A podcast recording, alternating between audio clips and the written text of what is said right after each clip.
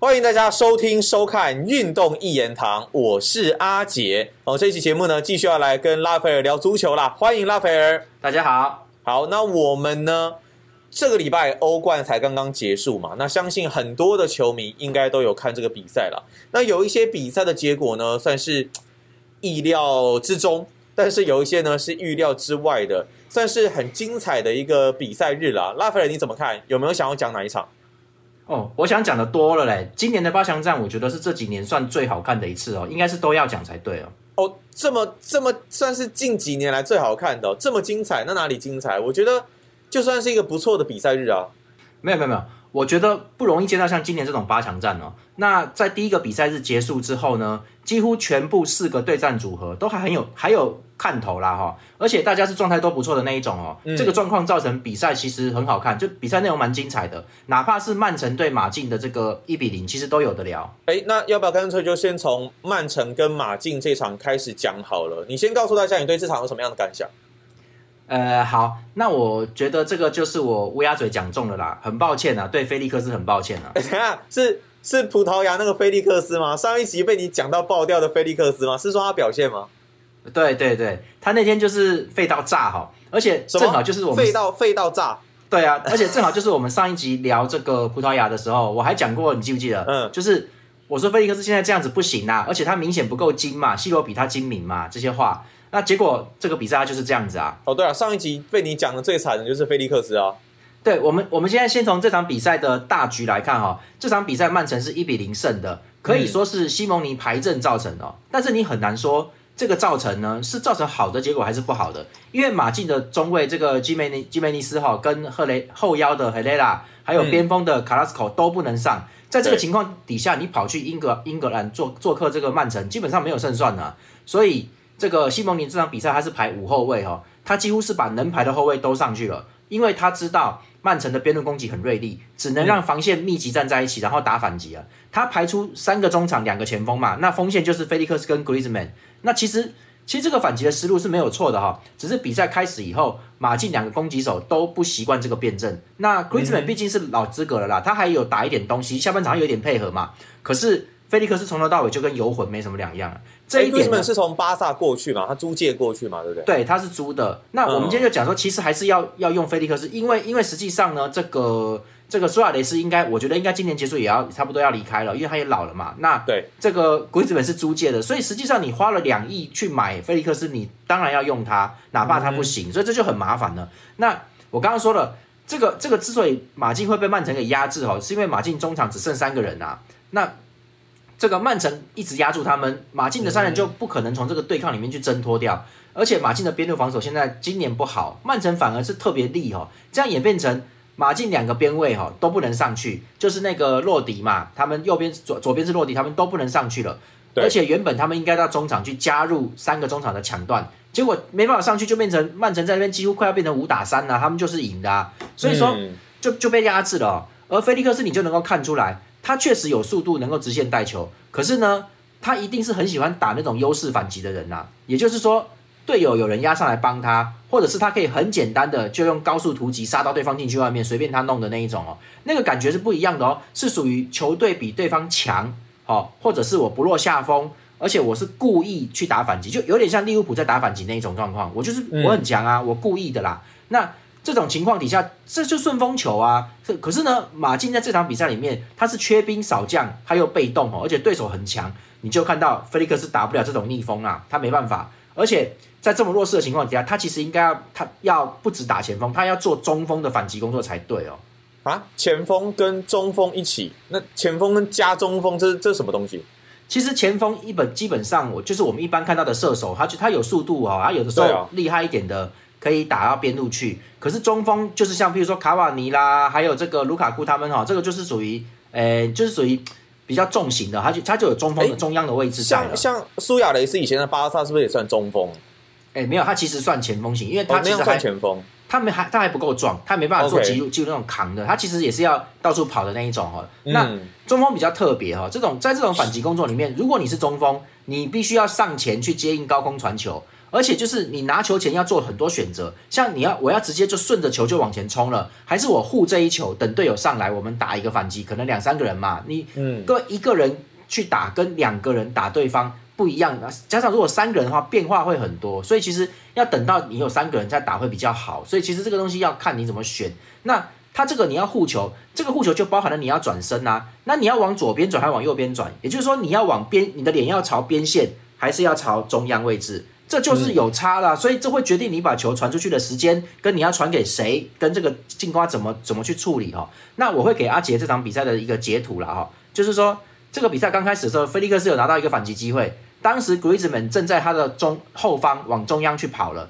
那就算算是往左边跑，他的右后方有两名队友，曼城正在后撤，可是后面只有两名中后卫，那那其实。菲利克斯可以把轻轻的把球拨给 Griezmann 哈，那就从中央开始攻击了嘛，他就开始跑了，然后他们冲出去会会变成二打二啦。那这个东西，那曼城最多再一个人回防就二打三哦。嗯那他也可以把球过给右后，然后呢，他自己就跑向右前方。这个时候右边上来的有可能是罗那个洛伦特 Lorente，他呢、就可以直接传右边路了给菲利克斯，他也可以在呢。中央，对，他就呃，这时候嗯哼。国际本因为有时间了，国际本已经跑出去了啦，已经已经快要单刀了，他也可以直接长传就进来，所以这就会有两个选择，那那就是略过你后面全部曼城回防的人嘛，哈，这个就是有差。结果菲利克斯干什么？他而且各位曼城当时急急忙忙要回要回防，那是比赛开始大概七分钟哦，所以嗯。其实、他们其实来不及看，那个是个好机会。结果呢，菲利克斯在中场线那边看了两眼之后呢，他转身他自己带球对着曼城两个后卫冲过去，曼城后面就一打二哦两个后卫。一打二，对，而且还是往那边冲过去哦，就往你面前冲哦，他也不往边路走，奇奇怪怪的，然后就不知道就不知道干嘛。结果呢，他想要把他们让他们让他们乱掉，然后我就冲我就冲过去嘛。结果呢，嗯他靠近的时候，两人家两个人那个后卫很稳定啊，没有乱动啊。那哎，曼城曼城也是强队，他怎么可能？而且是而且是很厉害的，他怎么可能被你这样带球过来他就怕了？不可能的嘛，所以他就他就没有乱掉。然后菲利克斯就不知道怎么办了。这个时候呢，德布洛因跟另外一个人应该是金多安还是罗德里吧，就已经回防了。最后嗯大家有看我文章就知道，最后那一球是那个这个这个过中线之后还没超过那个那个圆圆圆圈哦，那个菲利克斯被是被四个人包夹断球，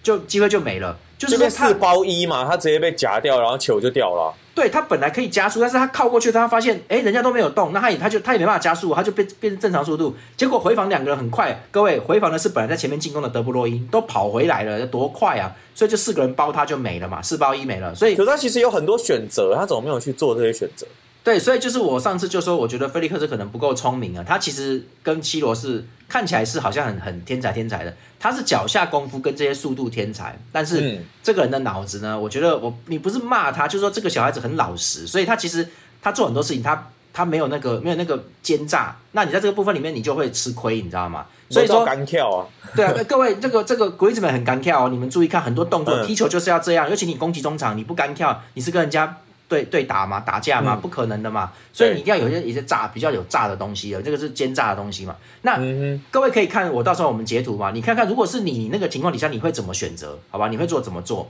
然哼，后你就会觉得这个图我们会放上去啊，大家可以看一下，到时在那个局面你会去怎么做选择。对，然后我们继续回到比赛哈、上半场的时候，曼城就一直在打右边路，也就是马竞的左路。他们打的就是雷尼尔多跟洛迪这一路了哈。那他们两个今年我看到他们只要有出场的时候，马竞这一路常常常常挨打了。那这个马竞上半场虽然一直在这边被传中，可是中央的后卫还是没有丢，因为他们知道那边有有漏洞嘛哈，不行。嗯，所以他们其实有在守啦，是 OK 的。那到了瓜瓜下半场的时候，瓜迪奥拉有点急了，因为一直没进球，所以他就换人，他换人很屌，一次换三个，好，然后而且很早就换三了。对啊，那场比赛你们有看就知道，就是他直接让 Foden、Grealish 跟何素石上场然后他各位他撤下了金多安、马赫雷斯跟斯蒂尔林哦三个撤掉。嗯你们知道这什么意思？你们去，你们如果还有看到比赛啊，就是网络上还有啦哈，这这其实是撤掉一个中场，然后把原来的四三三阵型变成四二四哦。四二四，哎，等下，你这样意思就是说是所有人都在前面就对了，然后这样是不用防守是？不是？然后中间只剩两，这哎你怎样？你怎样？不拍子拍子不爽不爽是不是？哦，看看到这比赛结果不爽了是？不是？没有，没事没事没事等。下等下，可是？这样子，变成说曼城根本就不用防守啦。那这样如果马竞真的打反击打起来怎么办？不就惨了？对啊，所以你就看到这场比赛，曼城四个后卫基本上都没上前进攻哦。他们到了下半场已经确定马竞没反击了啦。所以为什么？为什么？么可以确定呢？因为就是根本打不过去啊，就很明显啊，一直没办法，哦所以所以其实就是很很确定这件事情之后呢，你们懂了吗？就是你们就会看到 g r e e l i s h 上来是干嘛的，他就是嗯这个曼城是把控球的核心从中央的三个中场转到左右两边去了哈。那左右两边几乎都是各站三个人的，所以说这个 e e l i 其实就是负责带球，然后分球往进禁区传的。他虽然不是像像本拉多西瓦那种突破型的边锋，会很那个很刚会爆发会冲的哦，可是他其实带球稳稳的，还有组织力，而且他会想这些东西，他其实有一点有一点接近攻中场啊，他就比较像是中场那种那种跟边锋之间的这种性质，所以他很很他会控那个节奏。好，那这个东西呢，左边就 Grealish，右边就是 Foden，那嗯德布罗因是往右边靠，在帮他，就等于说是两边都有大脑，然后就是中间的两个中场只是在只是在传一传，就是德布罗因他们只是在传一传而已了，分左右边在控制的。好，那这个情况下马竞就更更紧张啊，所以说就这换人才过两分钟。Foden 一个前传就打这个雷尼尔多身后啊，德布罗因反越位嘛，那球很漂亮啊，上去就射门啊，就结束了，就直接进球。欸可是那球那球真的是超级超级漂亮，而且感觉真的是算好的，因为 Foden 传的跟 De Bruyne 上去接球后的射门，感觉上就是好像他们这个东西是有安排过、是有设计过的一个东西。对对，没错没错。而且你你看啊，这个上半场一直在打边路传中，下半场他是已经这样一做之后，他根本不打边路再切进去传中，他直接是传雷尼尔多身后，这这等于说是禁区很接近中央，是靠还是靠边边一点啦，但是很接近中央的十五码哦，这等于就是反越位直接打你啦，我不就是直接射过来就射门了嘛，所以、嗯其实你看德布罗因过去也是也是很也是很果决啊。那就是说哈，这个其实他是设计好的没有错，因为其实他上半场其实就是在打边路传中，下半场他根本是直接传雷尼尔多身后，他不怕啦，就是说他其实就是已经确定你们根本就你们根本就什么东西都没有了，我就是打你啊，所以他直接穿直接打穿嘛，然后就不不，因为其实呢你这种直传球很容易被门将接走啊，很容易啊，门将门将跑出来两步就拿走了，所以其实他根本不管呢，因为他就是知道我进来你我可以直接射门。嗯，但是我我停球，欧巴拉克会拿走，因为欧巴拉克是个好门将，所以你看哦，德布罗因进去完全不理哦，也不传，他就啪就射门，因为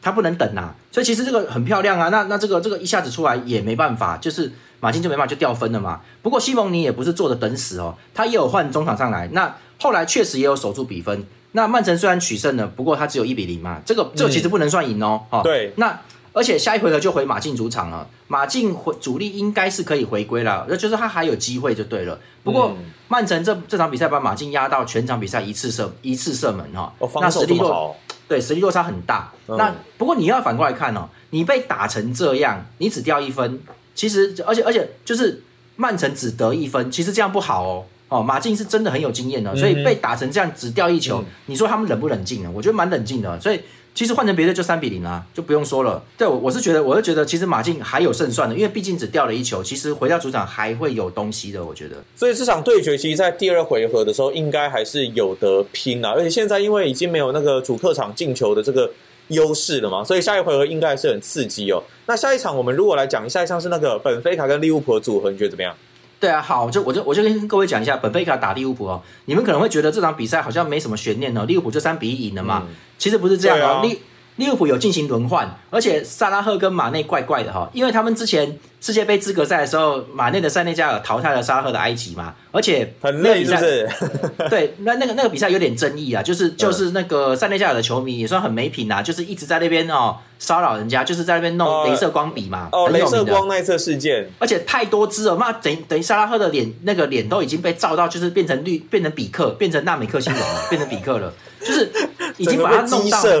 射。对他们最后是 PK PK 的时候，萨拉赫都罚丢了，被被照到他没办法得分，就这个已经有要说要调查，但其实也没办法了啦。那这个那马内跟塞内那个这个哎这个萨拉赫有点尴尬，他已经有他已经有说他不会庆祝什么的，就是他有讲说，因为因为因为他说他有讲说萨拉赫比他算很厉害哦，那那这个、他只是运气好哦，这个嗯嗯，其实他已经，可是大家其实我觉得，我觉得真的有点尴尬，因为各位可以观察，我有看呢。其实，在比赛里面他们进球的时候，我是没有看到马内跟萨拉赫抱在一起庆祝哦，我没有看到哦，可是这么多人，就怪怪的啊，我就觉得怪怪的。哦然后，然后就是因为这个是嗯状况，就是很尴尬的哈、那而且萨拉赫应该已经两次错过世界杯，就是就是都没办法打，其实很很遗憾呐、他这么厉害哦。那这个那不管嘛，那这他他他状况也有可能是太累，所以不好。那而且本周末就要迎来今年英超的大决战哦，曼城打利物浦了哦、那这个嗯利物浦如果赢的话，就能够反超曼城两分积分，登上积分榜首位哦。嗯那但是其实利物浦很不利，因为他们剩下的赛程是要打曼城、曼联、埃弗顿，然后足总杯四强四强还要再碰一次曼城，最后呢是热刺。可是呢，曼城只剩下对利物浦这一场，其他对手都是中下游球队，排名最高的是西汉姆跟狼队哦。曼城只要不出乱子，是可以全胜结束赛季封王哦，就是就是后面这一段八场是可以全胜结束的，哦。所以利物浦现在一定要轮换，他必须要保留战力，要要把每一场都要都要赢了，不然他会掉，他他会给他会输给曼城的。对哈，所以其实像这一周的英超，就是你说曼城对利物浦嘛，他们这等于说是有点地狱的一个赛程，那大家也要记得收看这场比赛啦。对啊，利物浦这场比赛运气其实不错，他们第一球进的很早，但是本菲卡踢的非常好，阵型很古老，就是四二反击。那中卫是大家很熟悉，以前热刺的维尔通亨，跟这个曼城那个前两年才走的嘛，加还是今年才走的奥塔门迪嘛，阿根廷的。对，然后后腰是德国的那个威吉尔跟那个那个是哪一国的？之前在阿贾克斯待过的塔拉伯特，这两个蛮硬的。不过最重要的是他们的前锋是有一个很年轻的，叫做达尔文努内斯哈，叫达尔文呐。那达尔文哦，对对对，然后我有文章有写嘛，我觉得我觉得这两天看到他的比赛，这几天看到他的这些比赛，今年的我觉得很不错哦，就是嗯，就是。他是乌拉圭人，我觉得他可以跟快要可以跟这个这个前辈卡瓦尼，他应该会取代，这次应该会取代位置了啊。这个他很不错。那他那那个我的文章里面有写他的表现，我这边没有特别提啦，就不用特别提。就是说，当你在面对强队的时候，你要打反击，你要怎么打？你前中锋要怎么打？各位，达尔文在这场比赛里面的表现，就是教科书级的中锋打防守反击时候该做什么的一个典范哦。他他利用一百八十七的身高哈，跨步很大，前场到在前场到处飞奔。因为他技术算真的是比较，因为你大只，毕竟比较不是那么细致，你抢不到什么球了，不见得能抢得到。可是呢，他过去之后，他不是真的要抢球，他是用肩膀先去靠着对方哦，去跟对方去施压，想办法尽可能施压。他就是逼利物浦球员必须要把球传出去，这样子很大程度让利物浦中场很痛苦，尤其是法比尼奥跟这个提亚狗就踢得很不好，被被而且移动又少，一直被他追啊，所以其实。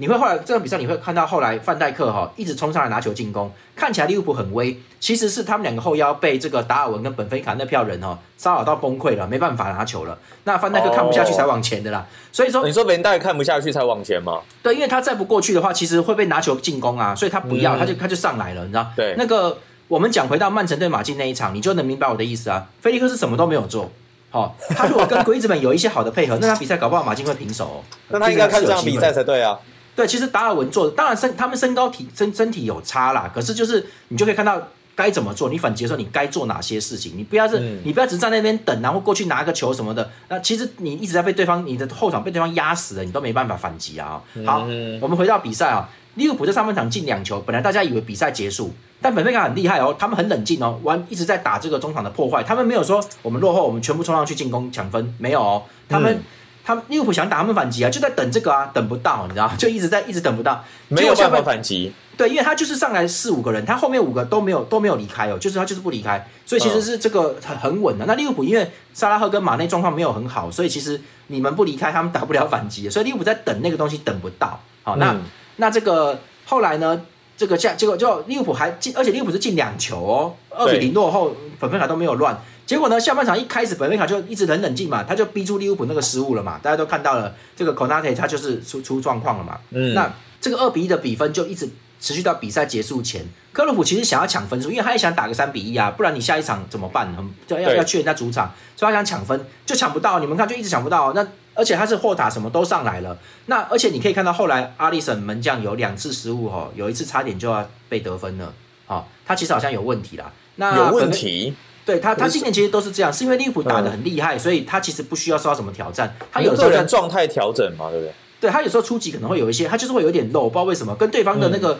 前前锋很接近的，他有时候会会会那个会慢一点，不知道为不知道怎么回事。他心理状，我觉得那心理素质问题，他他有受影响哈。哦，心理状态。对，那后来本菲卡是一直攻哦，就是到比赛结束前，奥塔门迪有点急了哈，他上去抢想要抢球啦，结果他是抢到了，结果球弹出去嘛，那那 K 塔就直接打他，拿到球直接打他移位之后的那个那个中后卫的空间，那路易斯迪亚斯就轻易的就得三比一了。可是这个人那个得分已经八十多分钟了。就是说，大部分的时间里面，本菲卡都没有被利物浦打到乱掉，都没有很冷静的。所以你说那个路易斯·迪亚斯他是葡萄牙的吗？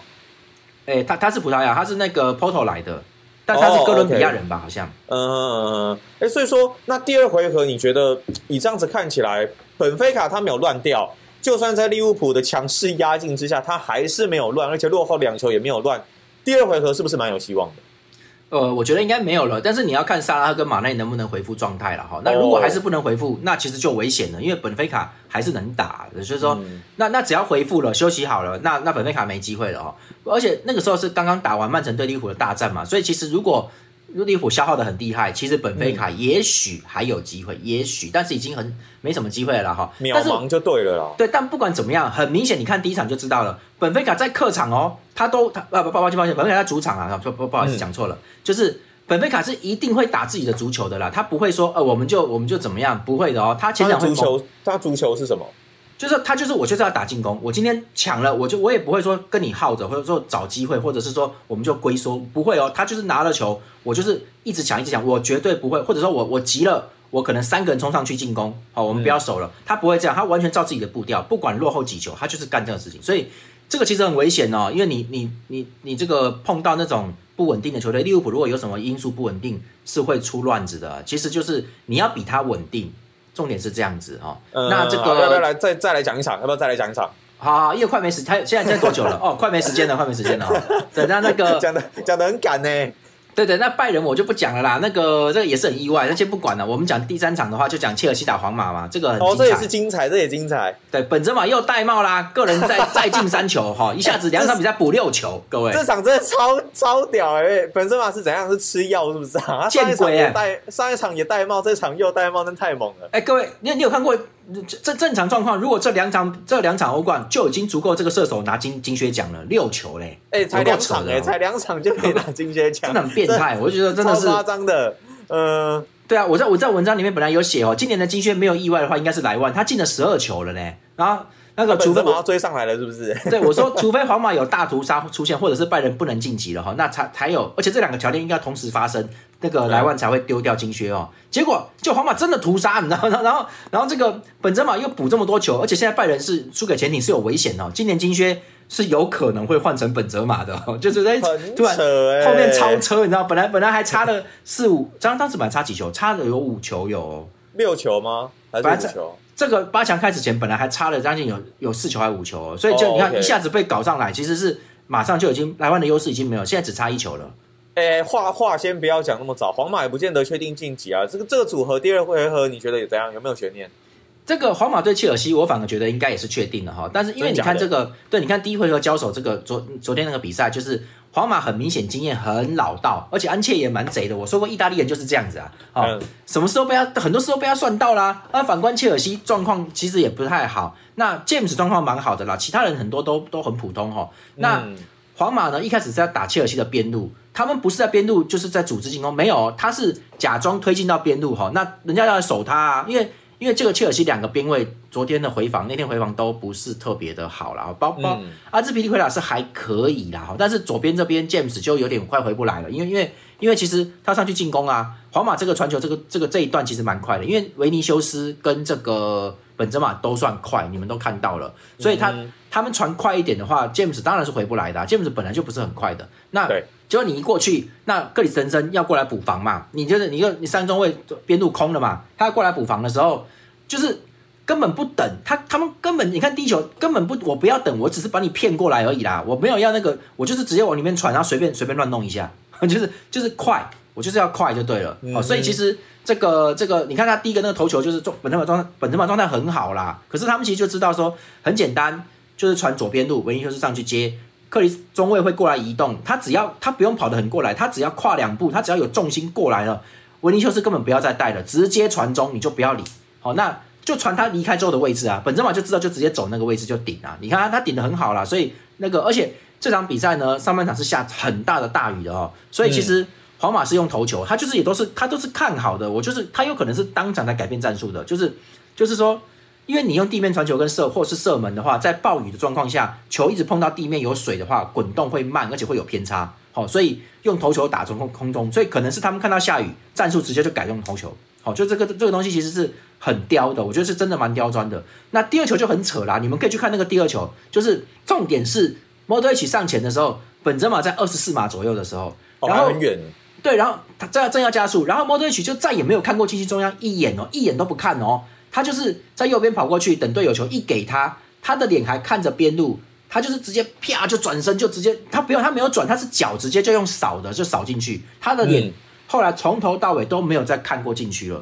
那他没有看本泽马那一边嘛，对不对？对，而且本泽马在进入进去的时候是假装要走进门柱，然后他就绕一下就走走远门柱去哦。那他有他有变相，他有改变蛮大的位置，可是摩托一起看都不看，各位这就是讲好的啦。哦，他就是知道他早就早就决定要这样打了。对，他是决定要打那边，早就知道他，所以这个东西完全没有时间差。这个摩托一起看都不看，球到他滚到他脚下，他就啪，他就这样子滚，他根本不看他要传给谁，因为他知道嗯队友会在那边，他知道。哦，所以这个很厉害啊就算是很用用这种有以以快然后来治对方的感觉嘛。对对，因为因为你看，因为铁铁阿哥斯尤堡在中央很稳嘛，哈，所以其实那鲁迪格跟滕森克里克里斯滕森慢一点没关系，是斯尤堡在补位置。问题是，如果是摩德一起早就知道那个位置，然后你第一时间就传，因为中后卫还要看判嘛，那叫判断嘛，还要看嘛，好，那你你看都不看就传出去了，所以中后卫才会慢，因为攻攻击手都到啦，这个东西就是。其实就是说我技术，假设假设我们技术不如别人的话，但是我可以跟你说，我们今天就打什么位置哈，打到那个地方你就你就去做一个动作就射门，嗯哦，这个就是、嗯就是技术不不如人，但是我们可以先我我说就是喊战术，这一次打左边，好、左边那边射门，下一次怎么样？他们是用这种方式，那他们还有技术，那很可怕哦。所以就就是说，那切尔西其实这边也很怪哦，那就是说他们很轻易就两次被破防。但是，而且他们其实，你看上半场他们没有支点，他们其实我之前就有写过那个预测预测文章就有讲过，因为卢卡库跟 Werner 这两个现在很危险，跟炸弹没什么两样，就是说他如果打得好。就可以压制，不一定会得分，但会压着对方，因为是中锋，我就说了，他们是中锋哦，是是可以在前场拿这个位置卡住你抢不到他球的。但是呢，他们状态不好的时候，是整场球都摸不到，你是少打一个人，你对皇马这样，你一定会输掉的哦。所以嗯就果然呐、那图赫尔就不敢用啊，所以他就是用这个芒特跟哈维特斯上来了嘛，等于是打了一个算是无锋阵的状态哦。那还有普利西奇，他算是都都是边路，他就是跟攻击中，他没有打前锋，但因为他他不能少打一个前这个中锋，嗯所以他不敢用卢卡库。结果你看前场就压不住，在上半场就是压不住，一直被被揍哦，就是一直被打的哦，就是就是因为你前场传球攻进攻，结果你很容易就被断球了嘛，你很容易就会被断，因为人家也会抢你的球，所以你就是、嗯你就是稳不住前场那个球权，你等不到中场上来，所以上上半场开始才十分钟，坎特就必须一直往前压，而且他的位置也拿得不好，就没办法，就很乱了哈。那这个结果下半场上就换卢卡库上来之后有威胁哈，而且只要传高球进来，皇马好几次差点就要被得分了哈。那这个比赛也很有趣哦，你们你们有看到就是说哈维特斯其实蛮瘦，他高可是他蛮瘦的哈，对。可是他跟皇马的中卫一百八十七公分的米利陶几次接触，把人家把人家米利陶撞的几乎是要被蹬出去啊，要被抬出去，他在地上滚呢、而且是是米利陶，他们是不同的轮流来来撞人家哦，就是米利陶啦哈，然后卡巴吼也被撞了哈，拿球后来换上也被撞，后来米利陶真的就退场了，被拿球换掉啊，腰腰受伤了，挨了一记什么不什么什么拳头给他肘击下去啊，就很嗯。很惨啊，各位。那个你看啊，这就是我说的嘛，攻击中场就是要有这个价值，你就是要硬啊，你要么技术，你要么像梅西一样技术超级好，不然你就是你要那个要很硬，像哈维特就很硬啊，他明明说说明明瘦力巴基，你跟他一碰，哇靠，是你倒哎、中后卫是跟他碰是中后卫倒哎、所以其实就就是他需要，所以这这种人现在不多啦，说真的不容易啦。那欸可是这种空中球几乎都快破门了、欸，对，所以说其实切尔西传攻的时候就快就有一个机会是是这个有一点碰到有点折，所以说这个卢卡库没有顶好，不然那一球就要就已经要得分了哈、可是可是切尔西明明知道可以这样打，但是他下半场却一直在外围传球，不起高球，想要走地面，这就很奇怪哈、他们其实哦应该如果一直起高球，有机会在最后时间追回一分，我觉得有。嗯。哦，好啦，现在三比一啊，切尔西就大概没机会了啦，而且这个这个下一场就回皇马主场了嘛。哦，嗯就是这哎、这皇马这是客场给人家三比一，你知道吗？然后 对啊，要是现在有客场优势的话，哦，那真的早就结束了。所以他 他回主场之后呢，这个安切洛蒂定，那你有维尼修斯哈，你有本泽马，你绝对打防反的嘛。那你莫德奇，我我我领先两球，我一定打防反的，我干嘛理你啊？对不对？就、嗯就是就是就变成这样了，这不用说，就切尔西没机会了哈。切尔西那可以靠卢卡库啊，对，我觉得，可是我觉得问题很可能在卢卡库，因为教练好像是不想打高球，因为卢卡库确实人高马大，但但但是他投球不好。各位不是说高或者是说大只投球就会好嘛？哈，那我以为是这样 哎、没有没有没有，各位投球其实很多人，各位你看你你们看哦，台湾的足球，包含我们国家队，什么时候打投球的？我跟你讲没有的啦，哪怕人家哪怕人家越南队什么比你矮啊，你都没办法打投球。各位投球是要很看球感，而且很看练习，这个东西就是这就是说身体的感觉要很好，所以身体感觉好的话，矮子可以可以跳得赢啊，那个位置可以拿得赢高的人，好、这个东西很重要，所以。这个弹跳力，所以为什么 C 罗弹跳力？C 罗一百八啊，可是嗯他可以跳赢一百九的人呐、他就是有这个东西，所以这这个是弹跳力哈，还有拿位置那个击球点，还有扭腰、颈部跟腰部的力量，能不能形成这个这个这个头球哦？所以其实梅西投球算好的吗？其实不差哦，所以因为因为哦人家球感，他的感觉很好，他哎、他曾经在欧冠决赛以前呐、年轻的时候有一次是顶过顶进去啊！范德萨的决赛哦，顶进范德萨的门哦，这是很靠嗯很高腰的，所以他的那球感好的时候可以操作的很很 OK，所以就说嗯卢卡库是个大个型的哦，他很他比较粗，他的这些东西比没有那么好，所以他是用脚踢，他用身体扛住，用脚去踢。你要用头球这些灵灵感的这种感觉，这种灵动的感觉，是他没有没有没有其他前锋那么好哦，所以。但是这个状况看起来就跟他跟队友跟战术整体配合是有问题的啊哈，所以嗯我觉得切尔西没机会是因为这样。你说你其实打打高球的时候，其实你卢卡库可以压皇马的后卫的，是可以的。哦，可是就就你你偏偏你卢卡库现在是不能打这个，还有 Werner 也不能打头球的，所以就是就没办法。那那我觉得还是可以看呐，因为因为切尔西不会坐以待毙嘛。如果打出，因为如果他们在晋级打出好成绩，他们赚得到钱呐、对不对？嗯那因为有转播费啊，所以其实这样子也许转会禁令可以解除哦。那他们在夏天还是能够做一些操作，他们现在是需要实际成绩来摆脱现在这个被制裁的这个状况嘛？